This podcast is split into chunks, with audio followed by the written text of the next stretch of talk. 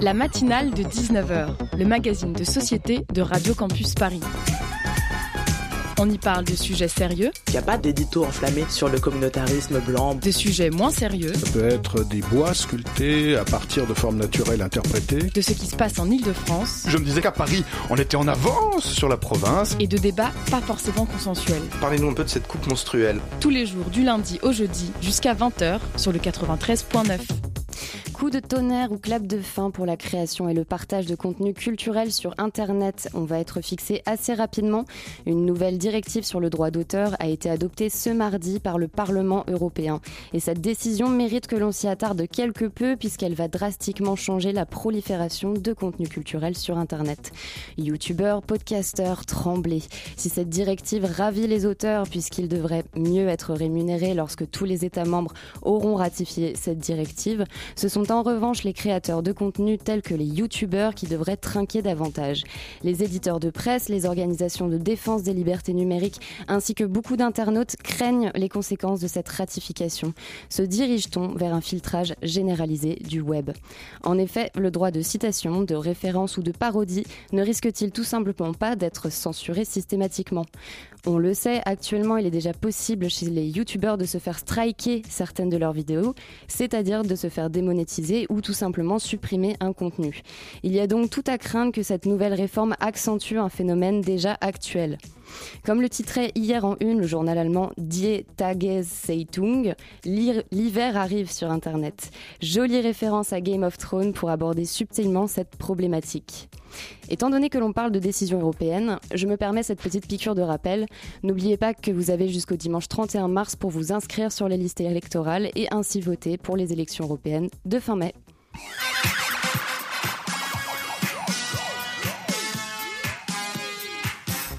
Chers auditeurs, bonsoir. Au programme de la matinale de ce soir, nous allons tout de suite aborder la question de la transition énergétique et la problématique des métaux rares. Les technologies dites propres sont-elles aussi propres qu'on le pense? En deuxième partie d'émission, nous parlerons du spectacle Longueur d'onde de la compagnie 3 Sites 30 et de son projet de création d'une web radio à l'initiative de femmes habitant La Courneuve. Cette émission sera ponctuée par le reportage de notre partenaire Radio Parleur sur la dernière manifestation des Gilets jaunes et du reportage de Colline qui nous parlera de la pièce The Great, The Great Disaster. Merci d'être à l'écoute du 93.9 et restez avec nous car, comme le dit notre dicton, nos invités ne diront que des choses intéressantes. La matinale de 19h, le magazine de société de Radio Campus Paris. Nous pensions nous affranchir des pénuries et des crises créées par notre appétit de pétrole et de charbon. Nous sommes en train de leur substituer un monde nouveau de pénuries, de tensions et de crises inédites. Cette citation, je l'ai extraite du livre La guerre des métaux rares, la face cachée de la transition énergétique et numérique, disponible aux éditions Les liens qui libèrent. Lorsque l'on dit technologie verte, on pense tout de suite à un objet connecté, propre et peu, voire pas polluant. Mais qu'en est-il de la conception de ces objets et de leur recyclage? Sont-ils aussi verts qu'ils en ont l'air? On va tout de suite en parler avec vous, Guillaume Pitreau. Bonsoir. Bonsoir. Euh, vous êtes journaliste et auteur de cet ouvrage. Alors justement, vous parlez euh, en tout premier lieu de, l'hégémonie de la Chine concernant l'extraction de métaux rares. Euh, est-ce que dans un premier temps, on pourrait juste revenir sur la notion de métal rare et expliquer à nos auditeurs ce que c'est? Ce qu'il faut bien comprendre, c'est que euh, toute transition énergétique nécessite des ressources. Et nous vivons aujourd'hui une transition énergétique, c'est la troisième euh, de l'histoire, pour schématiser. La première, c'était celle qui nous a fait basculer avec la, machine à vapeur dans l'âge du charbon. Il fallait du charbon pour faire tourner la machine à vapeur. Puis on est passé au moteur à combustion interne au XXe siècle, et pour ça il fallait bah, du pétrole. Et puis maintenant, on veut se débarrasser du charbon et du pétrole. c'est bien légitime, il faut réchauffer et limiter le réchauffement du, climat. Et donc on va vers ces technologies vertes qui, elles aussi, euh, sont consommatrices de nouvelles matières premières qu'on appelle les métaux rares. Alors qu'est-ce que c'est les métaux rares? D'abord, dans la nature, vous avez des métaux abondants, Fer, cuivre, aluminium, ce sont des métaux qu'on peut considérer comme relativement abondants. Et puis vous avez des métaux qui sont rares, c'est-à-dire qui sont pas forcément rares au sens où on, trouve partout sur Terre, mais leur, euh, concentration dans l'écorce terrestre est 1000, 2000, 3000 fois moindre qu'un métal rare, qu'un métal abondant. Or, ces métaux rares, mais aussi tous les métaux en général, euh, on les trouve dans les technologies vertes. Et donc comme nous passons vers un âge euh, moins peut-être euh, avec moins de pétrole, ou toute chose égale par ailleurs, nous allons vers un âge de métal, un siècle de métal, le 21e siècle, et il va y avoir d'immenses besoins en métaux, qu'ils soient rares ou pas rares, pour fabriquer toutes ces technologies dites vertes, voitures électriques, panneaux solaires, et encore, et bien évidemment les, les, éoliennes. Et donc à un moment, la question se pose de savoir où est-ce qu'on va aller chercher ces métaux. Et vous avez pas la Chine et c'est là que ça nous emmène. Et alors justement, en quoi l'extraction de ces métaux, elle pose problème? Il bah, faut savoir qu'une mine, c'est sale par définition. C'est jamais propre une mine, ça n'existe pas. Euh, le moment où vous descendez dans une mine, qu'elle soit euh, à ciel ouvert ou non, euh, vous savez qu'on a fait un immense trou dans l'écorce terrestre, qu'on a fait sauter de la roche à la dynamite. vous savez déjà qu'on a extrait des quantités colossales de roche pour en extraire eh bien ce qu'elle contient de métaux rares ou pas rares. Donc déjà en soi, c'est un processus d'extraction qui est polluant. Après, il y a la phase de raffinage, c'est-à-dire qu'une fois que vous avez la roche, c'est très bien, mais il faut que vous sortiez le métal. Et puis quand vous avez le métal, vous avez plein de métaux dans une mine, donc dans la roche, donc faut les séparer les uns des autres. donc là, il y a des processus de raffinage qui ne sont pas du tout raffinés. Il faut beaucoup de produits chimiques de toutes sortes, beaucoup d'eau intervient dans ce processus. Euh, et naturellement, euh, tout ça, c'est un processus qui est également polluant, donc une pollution du raffinage qui s'ajoute à la pollution de l'extraction. On est en Chine, pour ces, parce que c'est la Chine qui extrait ces métaux pour une grande partie, euh, où les réglementations en vigueur qui existent ne sont pas nécessairement respectées, les eaux usées sont directement rejetées dans les écosystèmes. Donc vous avez une immense pollution qui est générée par à la fois l'extraction et le raffinage de ces métaux. Donc vous voyez bien le paradoxe, les technologies vertes, et dites qu'on appelle propres, elles nécessitent des métaux dont l'extraction euh, est tout sauf propre. Et alors justement, vous vous êtes rendu en Chine et aux États-Unis pour voir euh, exactement comment ça se passe l'organisation euh, d'une mine. est-ce que vous avez vu les ouvriers travailler? Comment est-ce qu'ils travaillent? Quelles sont les conditions de travail? Et justement, vous parliez de, produits chimiques qui sont déversés dans la nature. Est-ce que vous en avez vu, par mhm, exemple? mhm. Alors sur la première question, les ouvriers, c'est très difficile. c'est très difficile de voir les ouvriers parce que euh, il faut être dans les mines et dans les usines. Or, on a très difficilement accès aux mines. Donc, moi, j'ai eu accès aux mines dans les dans les provinces du sud, euh, plus difficilement dans les provinces du nord, où on voit dans les provinces du sud quelques ouvriers euh, dans les mines illégales en fait qui sont très euh, éloignés euh, des regards. Euh, on voit les rejets. Alors ça, ils sont ils sont vraiment très visibles, notamment en Mongolie intérieure, au nord de la Chine. Là, vous avez des lacs, mais vraiment, c'est des lacs artificiels à perte de vue avec ces rejets. avec en fait, on rejette directement les eaux usées dans ces lacs et là, effectivement, c'est très impressionnant visuellement d'avoir ces espèces de zones lunaires avec ces rejets toxiques qui en fait se déversent dans ces dans ces lacs artificiels qui débordent par intermittence dans le fleuve jaune. Euh, et puis naturellement autour, vous avez des gens qui vivent. Donc vous avez des impacts sanitaires euh, tout à fait évidents et, et, constatables sur les populations environnantes. En, proportion, euh, combien est-ce que l'extraction de, de, de, métaux rares par rapport à l'extraction de pétrole pollue? Est-ce qu'elle pollue plus ou moins que l'extraction du pétrole? En fait, elle pollue différemment. Euh, l'extraction, euh, elle, si vous voulez, la, pollution euh, Comment vous dire? C'est une bonne question. Figurez-vous, c'est la première fois qu'on me pose cette question. je viens sur Radio Campus pour qu'on me la pose comme ça. Euh, la pollution du pétrole, c'est une pollution qui est différente de la pollution des métaux rares, euh, parce que le pétrole, quand on le brûle, rejette des gaz à effet de serre, alors que euh, les énergies vertes, les technologies vertes rejettent moins de gaz à effet de serre, mais elles polluent plus parce que les métaux rares, c'est la pollution des eaux, c'est la pollution des sols.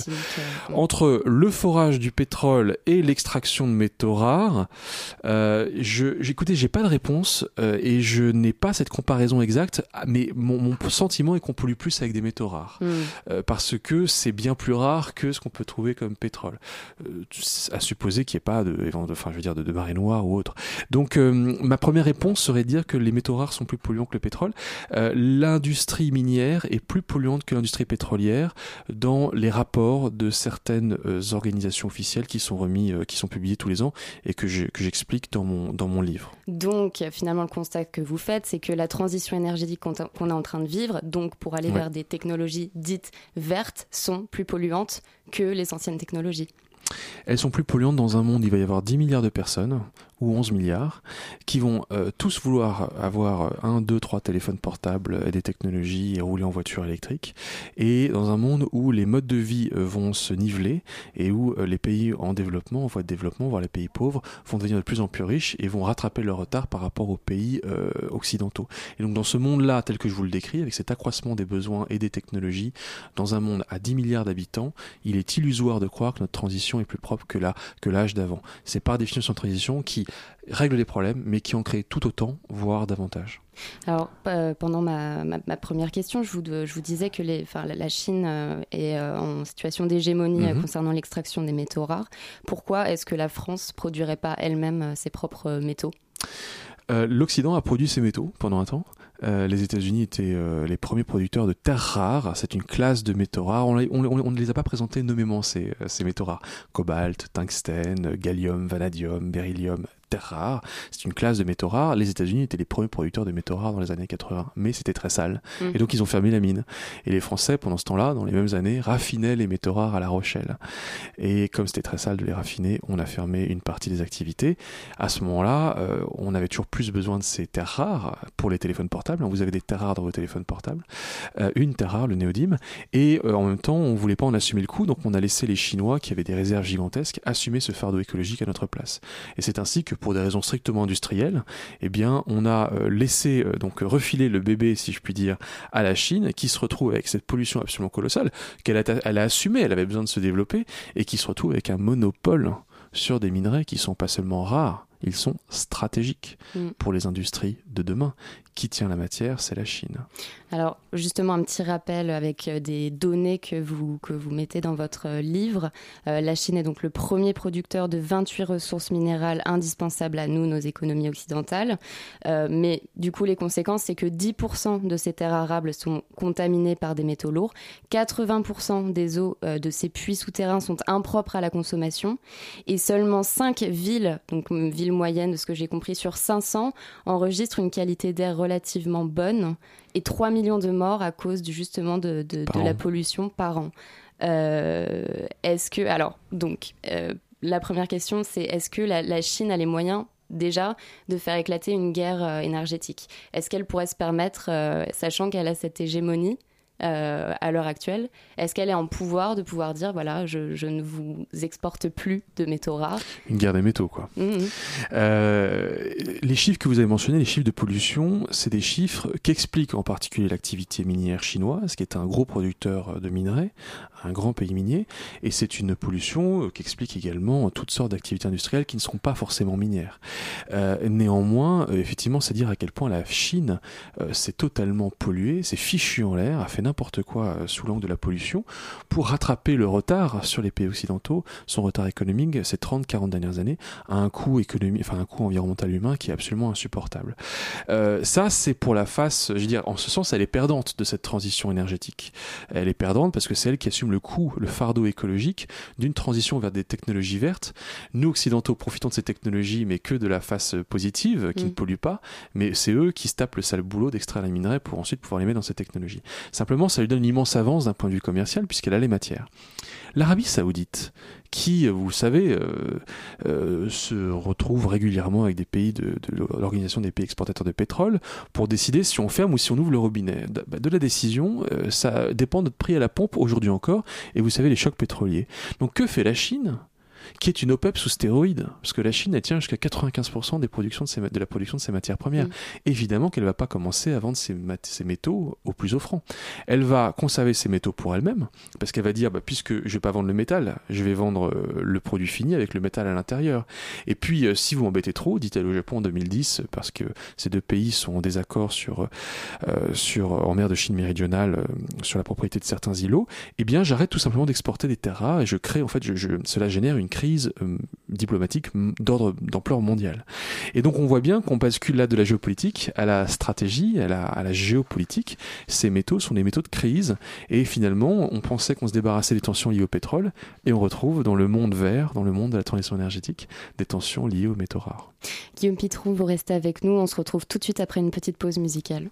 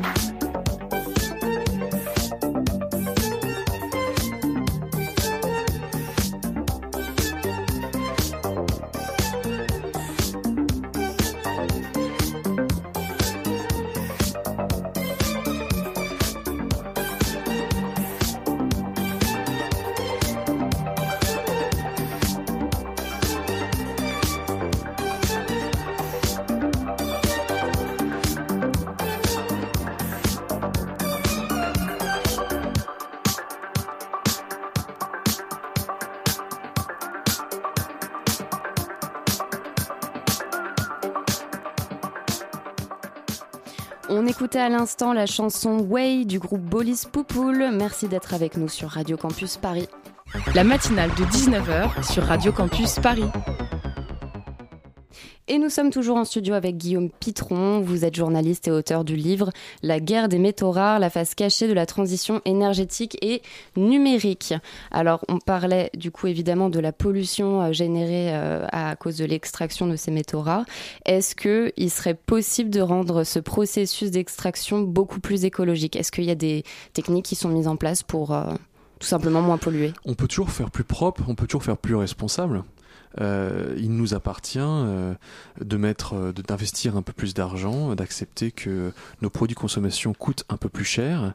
Et si on y mettait l'argent, on pourrait tout à fait, eh bien, avoir des procédés procédés d'extraction, de raffinage qui soient moins polluants. On retraiterait systématiquement les eaux usées, on paierait mieux les salariés qui seraient mieux formés, et puis on pourrait également tout à fait recycler, et ça fait aussi partie de, de ces technologies qui permettent de réutiliser des métaux, donc de limiter l'impact de la mine. Simplement, tout ça, c'est plus cher. Et ce qu'il faut bien comprendre, c'est qu'on est dans un monde du moindre coût. Et donc vous avez euh, deux, euh, deux injonctions contradictoires. Euh, d'un côté, on veut des technologies vertes, mais de l'autre, on les veut toujours moins chères aussi. Mm. Et en fait, on ne peut pas concilier un monde moins cher et un monde plus propre. Il va falloir qu'on fasse un choix ici. Il y a un chiffre qui m'a beaucoup surprise pendant la lecture de votre livre, c'est au niveau du, du secteur des, des, technologies et du numérique. Euh, et donc, le, le, le, secteur des technologies est en train de s'investir à vitesse grand V dans les technologies dites vertes. Et en fait, ça provoque 50% de gaz à effet de serre euh, de plus que euh, l'ensemble du transport aérien. Euh, bon, déjà, le chiffre est quand même assez faramineux. Comment ça se fait qu'on soit aussi peu conscient de mhm. la pollution qui est engendrée par cette activité? Ce qu'il faut comprendre, c'est que la technologie verte, elle est améliorée par la technologie numérique.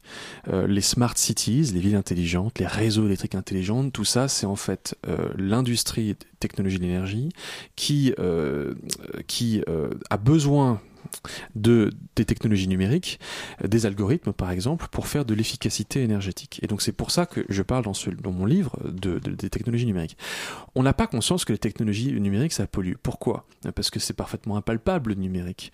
Euh, quoi de plus impalpable et quoi de plus euh, intouchable que le cloud, le cloud, le fameux nuage? Mais le nuage, c'est pas un nuage. Nos, données, elles sont pas stockées là-haut. Elles sont stockées sous nos pieds dans des gigantesques data centers qu'on fait quelquefois descendre au fond des océans qu'on au pôle Nord. Euh, tout ça, c'est de la matière. Et puis, il faut de l'électricité pour tout ça. Elle vient d'où l'électricité? Eh bien, elle vient des centrales à charbon, euh, nucléaires, des centrales à pétrole, des fermes solaires éventuellement. Euh, et donc, en fait, on n'a pas conscience de la pollution générée par ce numérique-là, parce que nous vivons dans cette illusion d'un monde qui s'est affranchi de la matière. Et à l'arrivée, à force d'envoyer des emails, et comprenez-moi, je suis le premier à en envoyer, et je regarde des vidéos de chat tous les jours, mais à un moment, il faut bien comprendre que dans ce monde de l'Internet, où nous consommons de la donnée, cette donnée qui transite, qui est stockée, qui a besoin de matière, eh bien on arrive à un coût du numérique en consommation, euh, en rejet de gaz à effet de serre dans l'atmosphère, que vous avez dit. En fait, il a même changé depuis que le livre a été publié. Aujourd'hui, le secteur numérique génère dans l'atmosphère deux fois plus de gaz à effet de serre que l'ensemble du secteur aérien civil mondial. Et ça parce qu'il faut de l'énergie pour euh, faire fonctionner tout ça. Et du coup, est-ce que votre enquête, elle vous permet finalement de donner raison aux théories de l'effondrement? Est-ce que vous êtes familier avec euh, justement euh, les théories de l'effondrement. Je, rappelle juste que c'est. Hein, c'est une théorie selon laquelle l'humanité va vivre une crise industrielle environnementale très importante, ainsi qu'une extinction probable massive euh, d'espèces animales. Je crois qu'on le vit déjà. Donc nous sommes quelque part déjà dans une. Alors, est-ce qu'il y a un effondrement? Est-ce qu'il y a des effondrements? Mais nous vivons certainement certains effondrements. Et je crois que quand on regarde les chiffres indiscutables scientifiques de la, de, bah, tout simplement de la disparition de la biodiversité aujourd'hui, euh, évidemment qu'il y a un effondrement. Après, effectivement, lorsque on dit, ben voilà, aujourd'hui, le remède est peut-être pire que le mal et on lâche la proie pour l'ombre, euh, ça peut prêter effectivement le flanc à une critique forte de la part des effondristes qui disent, en réalité, euh, on, va vers nulle part, on court, on court à la catastrophe et on fonce dans le mur. Moi, je suis pas, je suis pas, je ne suis pas de cette, de, cette littérature-là. Je l'ai lu, je connais leurs auteurs, mais pour autant, je ne veux pas croire que nécessairement l'humanité courra sa perte. Ne suis pas anti-progrès, loin de là. La technologie va nous permettre de trouver des solutions. Il ne faut pas croire qu'elle trouvera toutes les solutions, mais elle fait partie de la solution. Et puis juste un petit mot, vous savez, on a calculé le nombre de fois où on a, où le, le, nombre de fois où on a annoncé la fin du monde depuis la chute de Rome jusqu'à aujourd'hui, 182 fois. Et mm. nous sommes là. Et donc peut-être que euh, notre façon de parler de tous ces effondrements, c'est la 183e annonce de la fin du monde. Euh, et nous serons peut-être là après, moi j'en suis sûr en fait. Mm. Et alors justement en parlant de solutions, on va peut-être parler de la, de la, question du recyclage. Euh, on a actuellement tellement de déchets technologiques qu'on sait clairement plus quoi en faire. Est-ce que aussi le fait de recycler nos métaux rares, donc mm-hmm. déjà contenus dans nos smartphones, ça permettrait d'arrêter ou en tout cas de diminuer drastiquement la, la production de métaux mhm. rares? Euh, C'est évident qu'il faut euh, de l'économie circulaire pour tout ça. C'est évident qu'il faut euh, bien d'abord collecter nos, métaux, par exemple. Il faut également, euh, enfin nos métaux, nos téléphones. Une fois qu'on les a collectés, il faut voir si on peut les réparer. Et il y a de plus en plus une, une, industrie de plus en plus importante de la réparabilité. Et puis si on peut pas, on les recycle. Et aujourd'hui, on ne les recycle quasiment pas parce que, eh bien, c'est euh, trop cher de les recycler. Et on préfère des téléphones qui soient moins chers, euh, avec moins de matière recyclée à l'intérieur. Euh, et ça, c'est absolument indispensable. C'est-à-dire qu'aujourd'hui, on doit optimiser la ressource. Vous savez, l'or, qu'on utilise aujourd'hui, c'est de l'or qui, pour euh, certains morceaux d'or, traces d'or qu'on trouve dans les téléphones, qu'on consommait déjà il y a 5000 ans. Et comme ça fait 5000 euh, ans qu'on le recycle en permanence cet or parce qu'il a de la valeur, eh bien aujourd'hui on se retrouve aujourd'hui dans le téléphone avec des téléphones qui peut-être contiennent de l'or qui était déjà contenu par je ne sais quel euh, égyptien ou romain mm. il y a 5000 ans, 3000 ans, 4000 ans. Eh bien il faudrait que dans 4000 ans on utilise, nos descendants utilisent les terres rares qui se trouvent dans le téléphone. Et donc c'est indispensable d'aller de moins en moins à la mine et d'aller de plus en plus vers la ressource secondaire. Ça n'empêchera pas de continuer la mine parce que nos besoins vont croissant. Donc ça veut dire que si vos besoins vont croissant de 3, 4, 5% par an, eh bien de toute façon, il faudra toujours continuer à ouvrir des mines. Vous voyez ce que je veux dire? Donc ça ne veut pas dire que euh, nous vivrons demain un âge affranchi des mines si jamais nous recyclons 100% de ce que mm. nous euh, consommons. Donc, mais en tout cas, le recyclage est évidemment une solution majeure. Pour moi, c'est là la grande transition. C'est la transition vers la vers une meilleure utilisation des ressources. Et est-ce que ça pollue aussi de recycler ces métaux? Mais bien sûr que ça pollue parce que c'est vrai qu'on n'en a pas conscience, mais le, recyclage est un processus polluant. Alors, on va de contre, enfin tout est très contre-intuitif dans notre discussion. Mais euh, vous savez, nos métaux, ils sont pas quand vous avez votre téléphone il y a plein de métaux dedans et il n'y a pas que des métaux à l'état euh, pur. Il y a des métaux qui sont mélangés à d'autres métaux. C'est un peu comme une cuisine, on mélange les métaux et ça augmente les propriétés des métaux. Mm. Et donc ces alliages, eh ben, pour les recycler, il faut les désallier. Et désallier un petit métal, un petit alliage qui fait la taille de, de la moitié de longue de mon auriculaire qui se trouve dans votre téléphone portable, c'est très compliqué. Il faut des produits chimiques, etc. etc., etc. Donc c'est pour vous dire que la technologie ne peut pas tout et qu'à un moment il faut se poser d'autres questions et c'est les plus douloureuses. Alors justement, en 1989, euh, on a commencé à avoir des normes internationales, avec notamment euh, la Convention de Bâle, qui a euh, interdit le transfert de déchets considérés comme dangereux. est-ce que selon vous, cette, cette convention, elle est efficace? Et est-ce que justement, on ne devrait pas créer de nouvelles conventions pour obliger finalement les pays à traiter leurs propres déchets? C'est bien, c'est bien l'enjeu de cette convention de Bâle, c'est de dire, euh, il faut pas que vos produits euh, électroniques, qui en plus sont dangereux, euh, parce qu'ils contiennent toutes sortes de substances qui sont dangereuses pour la santé, euh, eh bien, vous les envoyez dans des cargos, euh, traverser les océans, et on retrouve ça dans des décharges électroniques en Afrique. Voilà. Et nous avons la responsabilité, nous consommateurs, de faire quelque chose de nos téléphones portables, de nos téléviseurs et de nos voitures électriques demain, quand elles seront en plus en état de fonctionner. Simplement, on veut que le meilleur et on préfère refourguer la merde, si je puis me permettre de parler ainsi, toujours aux plus pauvres. Donc on a refourgué la merde aux Chinois en les laissant produire les métaux à notre place. Hmm. On a profité du téléphone beau, magnifique, épuré, éthéré, et on refourgue la merde, le téléphone qui est inutilisable, et cette fois-ci on le refourgue à nouveau aux Chinois et aux Africains. Et la Convention de Bâle interdit cela, et simplement on ne la respecte pas. Alors, Donc on la respecte en partie. Elle est, elle est contraignante d'un point de vue juridique. Je suis juriste. Donc d'un point de vue juridique, elle est contraignante. Les pays, enfin, je veux dire, un nombre d'États absolument impressionnant. Mais en pratique, en fait, elle n'est pas mm. respectée, en tout cas pas autant qu'elle ne le devrait. Et donc effectivement, on se retrouve avec ces matières, ces technologies qui se retrouvent à l'autre bout du monde euh, et qui vont être dépiotées par les petits enfants. On a tous vu ces images. Donc un grand enjeu, c'est de les conserver chez nous, d'être capable de les recycler de façon à ce que notre richesse se fonde sur des ressources qui sont, qu'on appelle les ressources secondaires, c'est-à-dire les ressources qui sortent du recyclage et non pas les ressources primaires qui sortent de la mine. Euh, vous parlez aussi dans votre ouvrage d'un electric gate. c'est-à-dire que les gouvernements sont en train de couver un véritable carnage industriel et environnemental. qui va payer pour tout ça? L'électric gate, il faut être simple. La voiture électrique, pour moi, c'est pas la solution. C'est-à-dire qu'on veut se débarrasser de la voiture thermique, la voiture essence, très bien. Mais la voiture électrique, c'est également polluant parce qu'il y a des métaux rares dans la batterie. Et puis parce que, ben, à un moment, l'électricité à la borne, elle vient d'où? Elle vient euh, euh, de la centrale nucléaire en France, mais en Chine, elle vient de la centrale à charbon. Donc en fait, il y a un scandale environnemental derrière cette voiture électrique. Et on peut conjecturer qu'après le Dieselgate, il y aura un Electric Gate. C'est-à-dire qu'à un moment, on va tous ouvrir les yeux, et puis on va se dire, mais qu'est-ce qu'on a fichu avec cette technologie qu'on nous présentait comme la meilleure des technologies, qui a dépollué nos centres-villes? Et en ce sens, c'est très bien la voiture électrique dans les centres-villes. Ça dépollue les zones où il y a le plus de concentration de population. Mais qui a complètement pollué ailleurs, et ça, on n'en avait pas conscience. Et donc, il va y avoir un Electric Gate. Pour moi, c'est écrit, et certains experts vous le disent, parce qu'un jour, la justice va s'en mêler, et qu'il faudra bien que l'industriel, le politique, tout le monde, tout le monde est responsable, euh, face, euh, enfin, regarde en face la réalité de cette technologie qui apporte autant de problèmes que les solutions qu'elle promet de résoudre. Euh, est-ce que vous avez entendu parler d'initiatives comme le Fairphone Oui, bien sûr. Euh, est-ce que vous pensez que c'est une bonne initiative Mais oui, en fait, si vous voulez, la vraie transition, c'est la transition des modes de consommation. Einstein dit on ne règle pas un problème avec les modes de pensée qui l'ont engendré. Est-ce qu'on n'est pas en train de régler le problème avec exactement les mêmes modes de pensée qui l'ont engendré. Changer de mode de pensée, c'est changer de mode de consommation. Et ça fait pas de moi un décroissant, euh, mais pour autant, évidemment que cette transition énergétique n'est pas qu'une transition technologique. C'est une transition culturelle qui doit nous faire consommer différemment. Et l'exemple tout à fait euh, emblématique de cette manière de consommer différemment, vous l'avez dit, c'est le Fairphone. Le Fairphone, c'est quoi? C'est un téléphone qui est un peu plus lourd, un peu plus gros, un peu plus lent que l'iPhone, mais qui est fait à base de matières dont on connaît mieux l'origine. Donc déjà, on contrôle mieux l'origine de la matière première, donc on vérifie qu'elle provient pas de zones en guerre, elle provient pas de, de zones qui posent problème sur le plan environnemental et sociétal. Et puis c'est des téléphones qui sont réparables.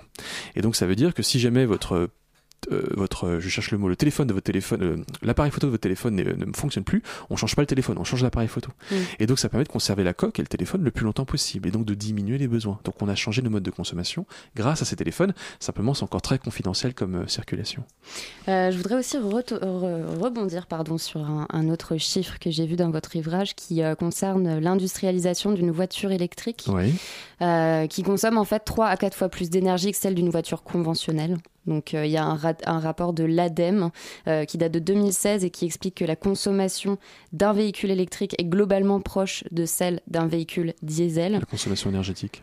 Exactement. Et donc à voler, on a l'impression que garder sa vieille voiture, euh, ça vaut presque ah, mieux que, ah, que investir dans, dans ah, la technologie. Le plus gros de la pollution dans la voiture, c'est en phase de construction. Et c'est encore plus vrai pour la voiture électrique. Le plus gros de la pollution de la voiture électrique, c'est la phase de construction. C'est excessivement complexe, une voiture électrique. En plus, c'est de plus en plus connecté, mm. etc.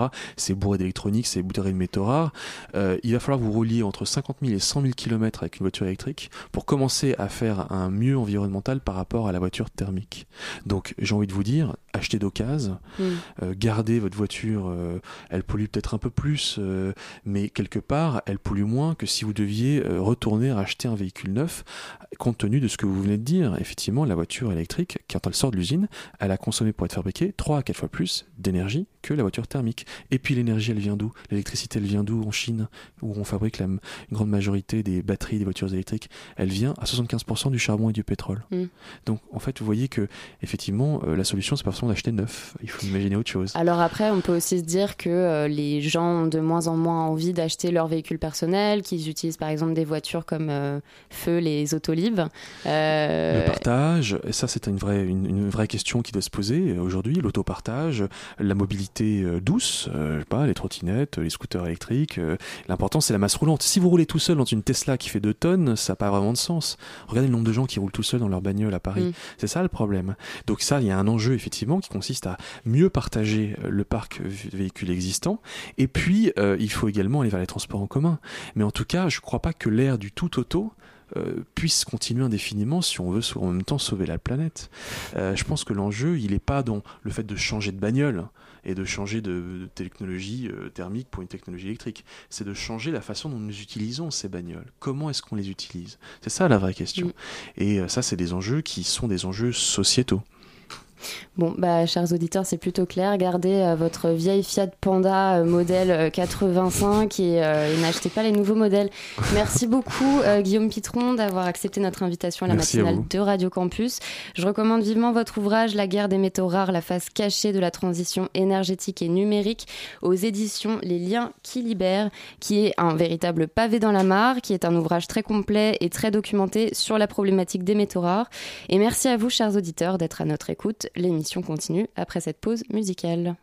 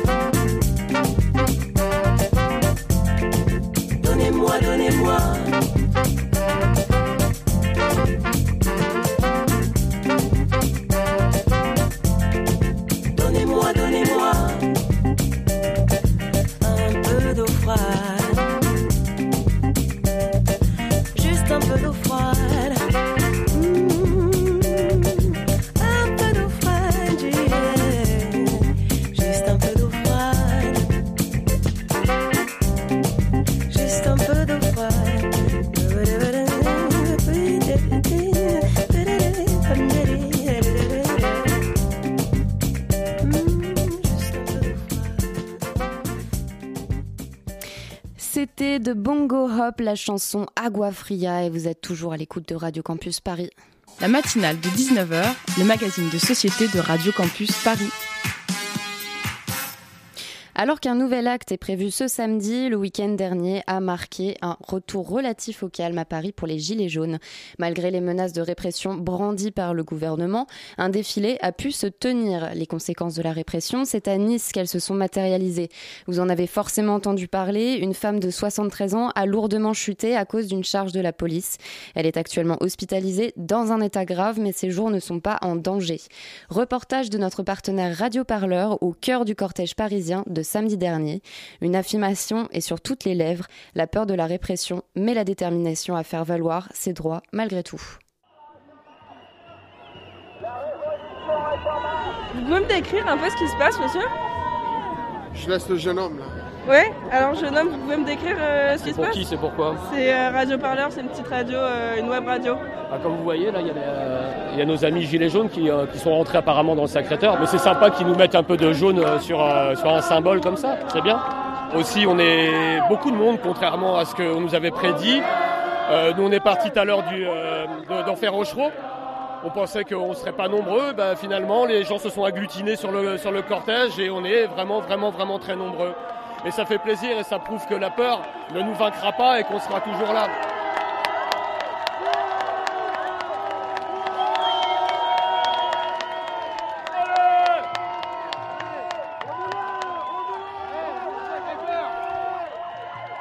Et de toute façon, tant qu'il n'y aura pas de réponse politique apportée à, à, toutes les, à toutes les demandes en fait, qui sont faites par les Gilets jaunes, eh ben, les gens continueront à venir.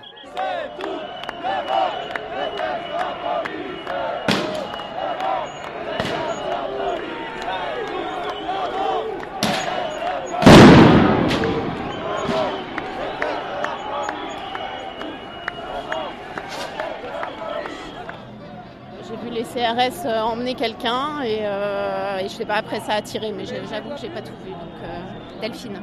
Et Delphine, vous, vous êtes venue à beaucoup de manifestations Gilets jaunes avant? Euh, la moitié à peu près. Vous faites quoi euh, comme travail Je suis éducatrice de jeunes enfants.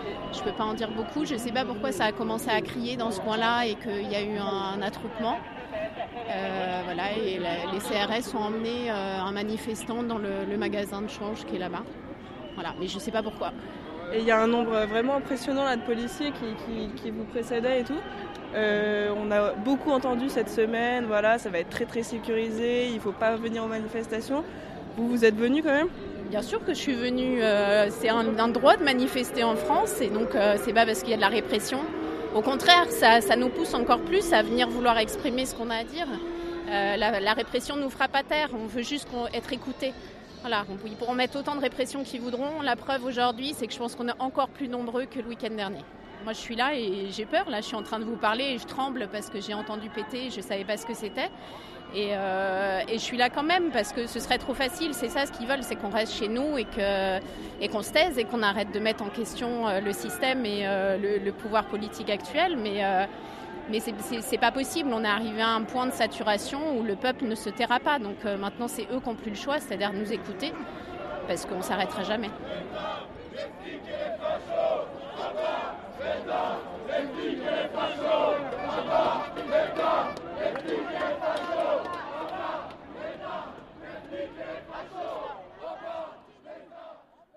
Ce reportage a été réalisé par Clara Menet pour notre partenaire Radio Parleur. Vous retrouverez l'intégralité de ce sujet sur le site de Radio Parleur, le son de toutes les luttes. La matinale de 19h, du lundi au jeudi jusqu'à 20h sur Radio Campus Paris. Et nous arrivons en deuxième partie d'émission. Nous allons tout de suite aborder le spectacle Longueur d'onde de la compagnie 3630. 3630, c'est comme ça, hein? Ok.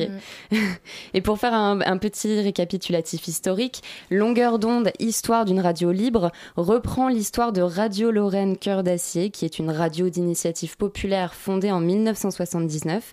Et elle a été lancée pour porter la voix de ceux qui travaillaient dans le secteur de la sidérurgie. Donc votre spectacle se jouera à partir du 5 avril sur la scène d'Oudremont à la Courneuve. vous animez aussi des ateliers et on va tout de suite parler de ça avec Fanny Dubez. Bonsoir. Bonsoir. vous êtes en charge de la communication et coordinatrice du volet d'action culturelle autour du spectacle Longueur d'onde. C'est ça. Et pour animer cette interview, j'accueille à mes côtés Hugues de la rédaction de Radio Campus. Salut. Euh, donc on va tout de suite écouter un petit extrait d'archives d'un reportage radio Lorraine Cœur d'Acier qui date de 79. Euh, c'est une manifestation euh, contre le démantèlement de l'industrie sidérurgique, donc comme je le disais, qui s'est passée place de la République. C'est une grande manifestation populaire, elle est très unitaire par la participation des travailleurs, des populations, elle touche au fond du mouvement populaire. Elle exprime euh, sa profonde protestation contre les menaces de démantèlement de la sidérurgie et contre cette politique d'abandon national.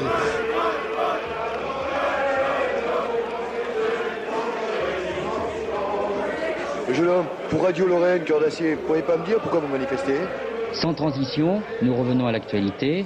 En ce moment même, à l'Assemblée se discute l'aménagement de la loi sur le monopole de la télévision et de la radiodiffusion en France. C'est un sujet qui provoque de vives réactions depuis la multiplication des radios pirates ou si vous préférez les radios libres. Ces radios-là, elles devraient subir des sanctions encore plus graves si le projet qui est discuté cet après-midi est voté par l'Assemblée.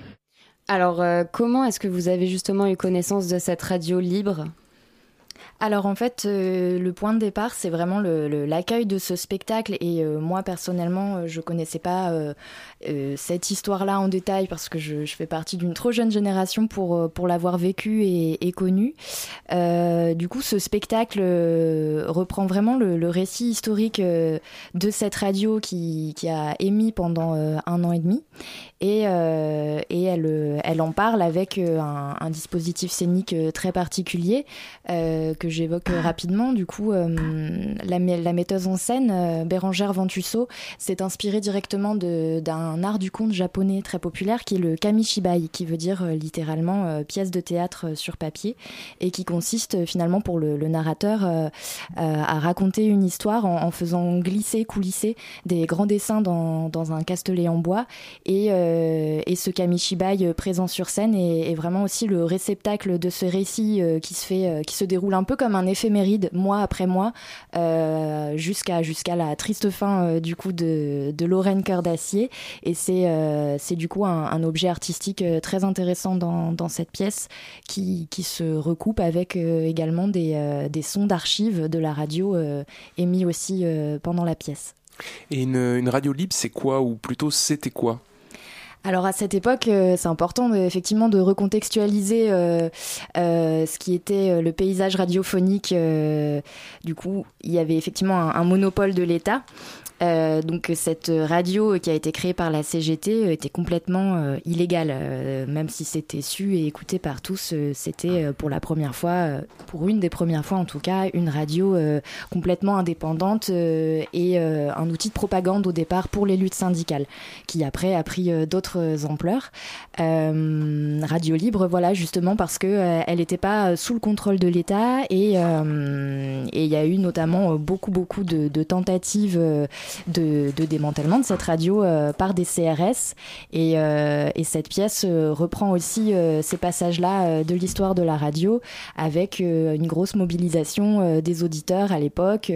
La, radio, à ce moment-là, dès qu'elle était menacée par des CRS, utilisait les sirènes des usines de Longwy pour mobiliser toute la population qui allait à ce moment-là défendre le studio de radio sur place.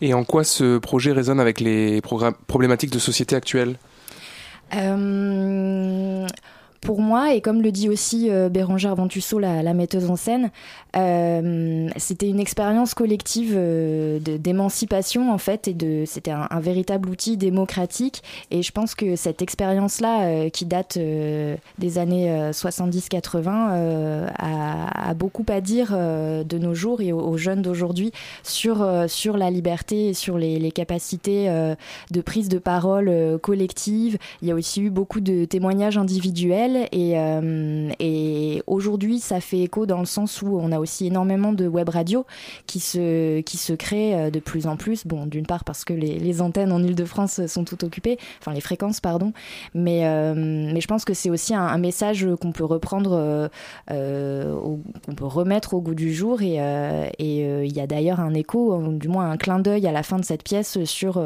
sur Nuit debout qui, a permis aussi ces espaces de parole sur la place de la République. Alors vous, vous créez des, des ateliers autour de, de, cette pièce et on va tout de suite écouter un extrait d'une émission de Radio Evora et vous nous expliquerez juste après en quoi ça consiste justement.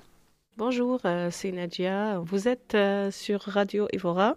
On est à la Maison pour tous Césaria Evora pour interviewer quelques adhérents euh, à la Maison pour tous Césaria Evora. On commence par. Euh, oui, bonjour. moi, c'est Kaina. ça fait pas longtemps que je suis pas inscrite parce que je connaissais pas avant. Alors, c'est par rapport à ma copine Nadia déjà qui m'a. qui qui me parlait de la maison pour tous. Qui arrête pas de parler de, de la maison pour tous. Voilà, voilà tu as raison en fait. À chaque fois, à chaque fois que je l'appelle au téléphone, elle est toujours en fait à la maison pour tous. Et là, en fait, quand elle m'a parlé sur le projet radio, je dis ouais, c'est intéressant. Euh, bah là aujourd'hui, euh, je suis venue pour voir un peu euh, comment ça se passe. Alors, en quoi c'est important de, créer une radio, euh, Radio Evora, et pourquoi La Courneuve? Est-ce que, en plus, vous diriez que c'est un projet féministe, du coup? Alors, le point de départ en fait de ce projet, euh, il est vraiment directement venu directement d'une initiative des, usagers euh, et usagères de la Maison pour tous euh, Césaria Evora, qui est un équipement municipal de la Courneuve. Dans ces maisons pour tous, on, y développe toutes sortes d'activités, d'ateliers. Il y a des cours de zumba, des permanences d'écrivains publics voilà, c'est beaucoup euh, de, gens qui s'y retrouvent et, euh, et, parmi ces, usagers, euh, on, a beaucoup de, femmes hein, de la Courneuve qui, qui oublient à cet endroit-là un peu leur, leur rôle unique de mère ou d'épouse et qui, et qui s'investissent sur, sur des projets. Nadia, qui est l'une des, principales actrices de ce projet radio, a vraiment eu envie, et c'est vraiment partie d'elle, d'une envie euh, de, des habitants du coup, de, euh, penser euh, une web radio qui, viendrait raconter les, actualités de la Courneuve, mettre des coupes de projecteurs sur différents événements, des, services de la ville, des acteurs.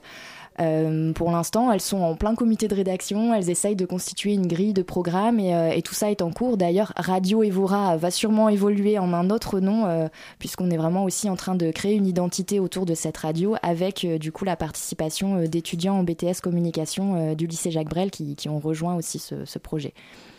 Est-ce que c'est une manière aussi de, de donner du, du, sens ou en tout cas de, de donner une dimension euh, pas seulement pas seulement d'une salle de spectacle mais d'un lieu euh, dynamique, inclusif pour, pour ce théâtre à la Courneuve, d'impliquer les, les habitants, de, de créer des ateliers, etc. Oui, c'est vraiment euh, un des, des, volets principaux euh, de, de, nos activités euh, à Oudremont.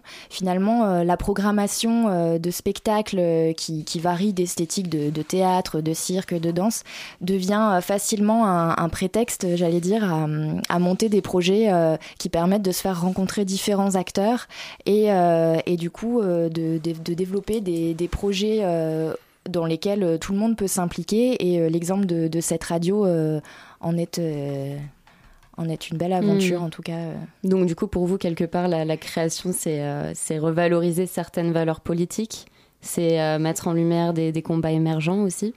Oui alors après euh, c'est des combats qui, qui rejoignent aussi finalement le le côté ordinaire de la vie et où euh, finalement ces femmes-là, en tout cas, elles ont aussi envie d'évoquer euh, des sujets euh, qui leur sont propres. Elles questionnent beaucoup le rapport à l'école par rapport à leurs enfants. C'est aussi des femmes. Enfin, il faut redire qu'à la Courneuve, on a on a énormément de, de populations immigrées et de fait énormément de langues qui se parlent, de langues différentes. Et, et par exemple, dans cette initiative de radio locale, l'intérêt aussi pour elles de rendre ce média accessible et, de se l'approprier, c'est euh, de proposer des émissions dans leur langue d'origine. Donc par exemple, Nadia a proposé euh, un agenda culturel de la semaine euh, en langue arabe. C'est quoi les prochains projets justement sur lesquels vous allez travailler? Vous avez des, idées de, justement de population avec qui dialoguer, travailler Pour l'instant, la, saison, la saison culturelle de la rentrée 2019 est, est encore en train de, s'écrire par notre directrice Pauline Simon.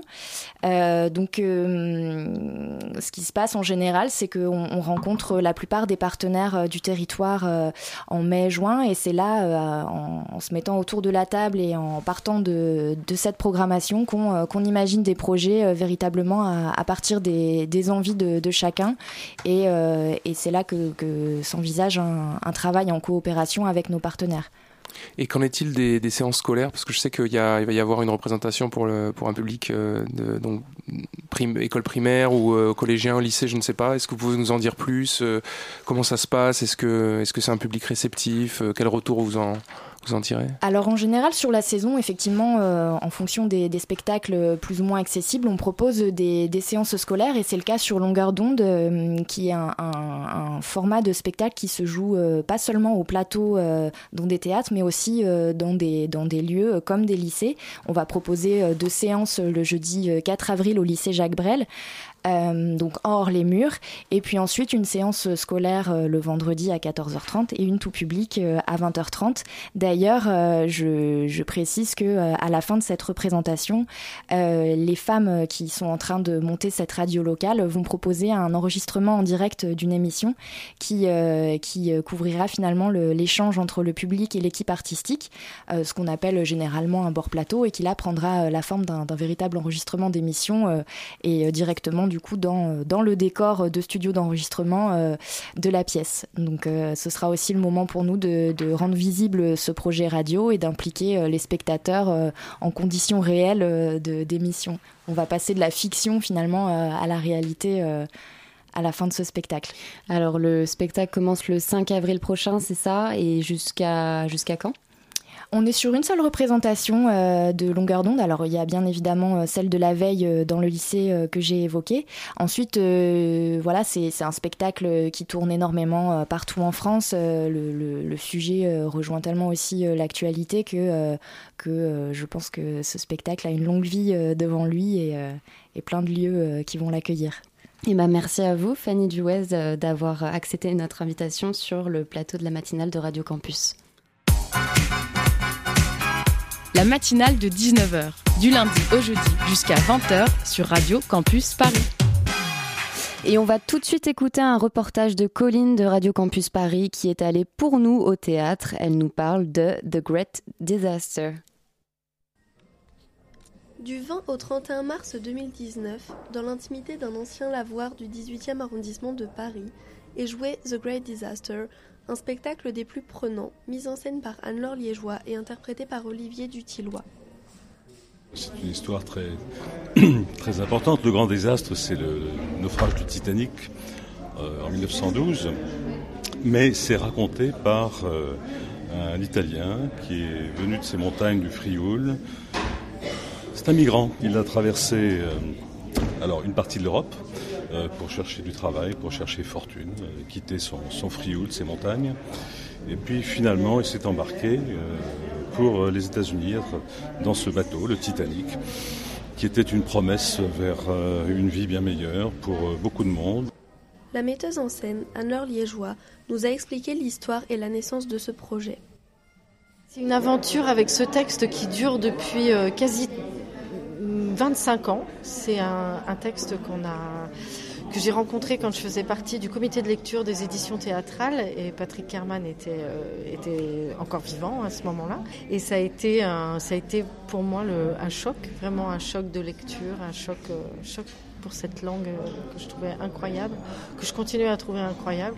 Et puis euh, après, j'ai tout un rapport avec l'Italie. Je suis d'origine italienne, donc il y avait ça. Et puis il y avait euh, cette espèce de manie des chiffres. Moi, je fréquente beaucoup l'Oulipo, donc il y avait une espèce de un jeu avec les chiffres qui me qui me plaisait beaucoup. Et puis il était question, et ça c'est aussi quelque chose que je retrouve beaucoup dans l'ensemble de mon travail, de de rapport de classe, de, de lutte des classes, de rencontres de classe, disons un intérêt tout particulier partagé par l'interprète de Giovanni Pastore.